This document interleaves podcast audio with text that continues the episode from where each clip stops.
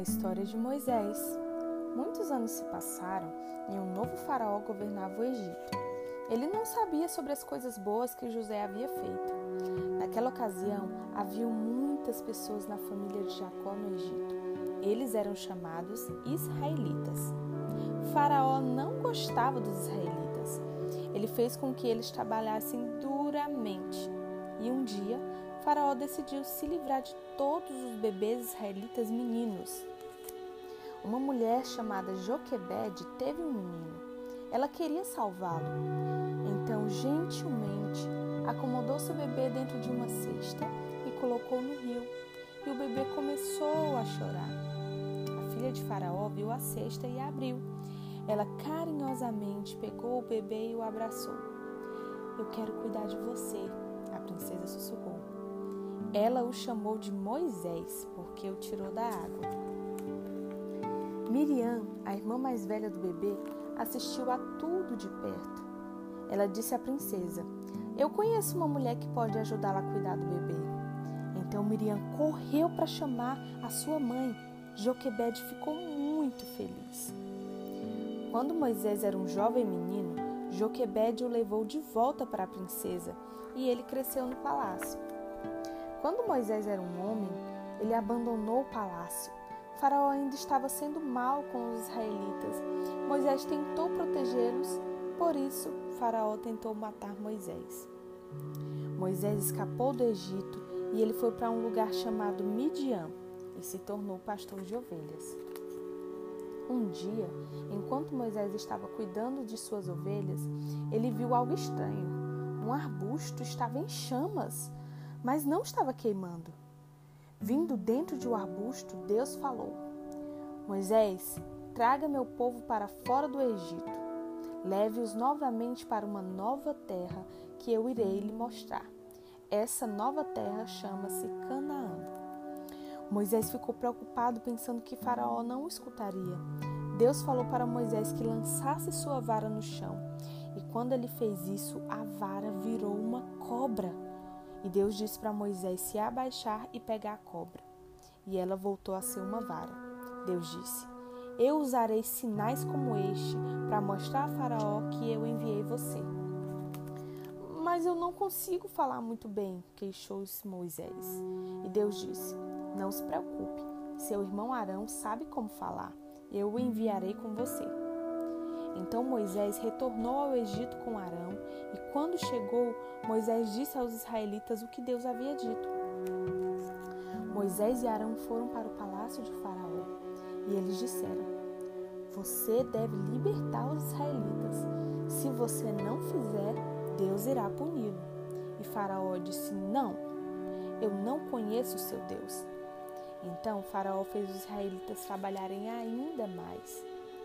Deus não estava contente e transformou as águas do principal rio do Egito em sangue. Faraó não se preocupou e disse: Eu nunca deixarei os israelitas partirem. Então Deus enviou rãs para o Egito. Elas estavam sentadas nas cadeiras, pulando nas escadas e saltando por toda parte e em cima das camas.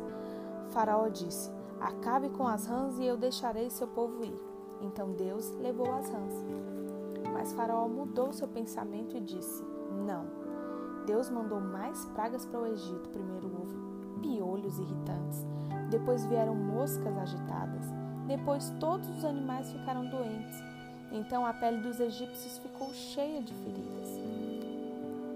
Vieram chuvas de granizo, trazendo muitos danos, e depois enxames de cafanhotos comeram as colheitas.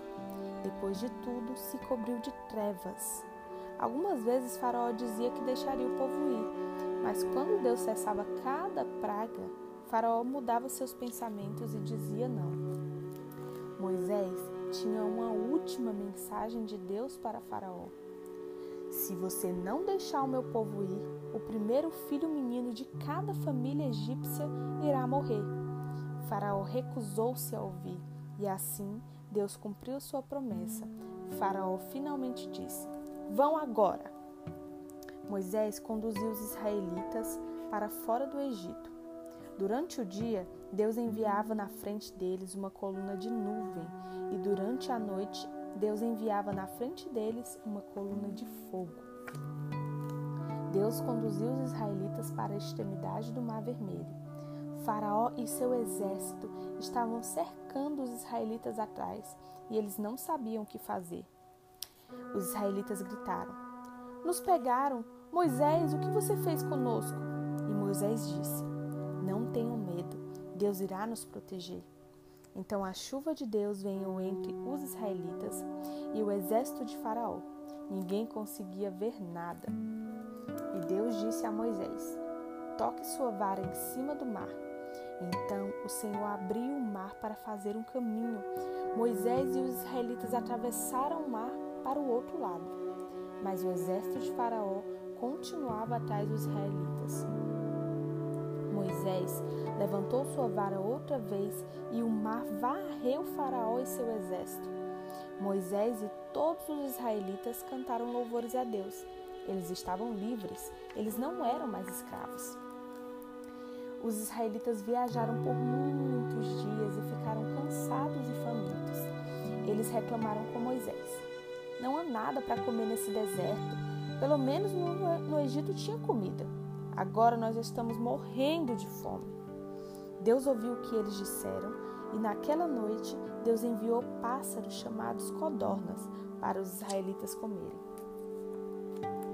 Na manhã seguinte, Deus enviou pão do céu. Este era chamado de maná. Era saboroso como mel. Os israelitas acharam que o maná estava caindo no chão e reclamaram novamente. Nós estamos com sede. Moisés perguntou a Deus o que faria e Deus disse: Bata na pedra com sua vara. E quando Moisés bateu, esguichou água fresca para todo mundo beber.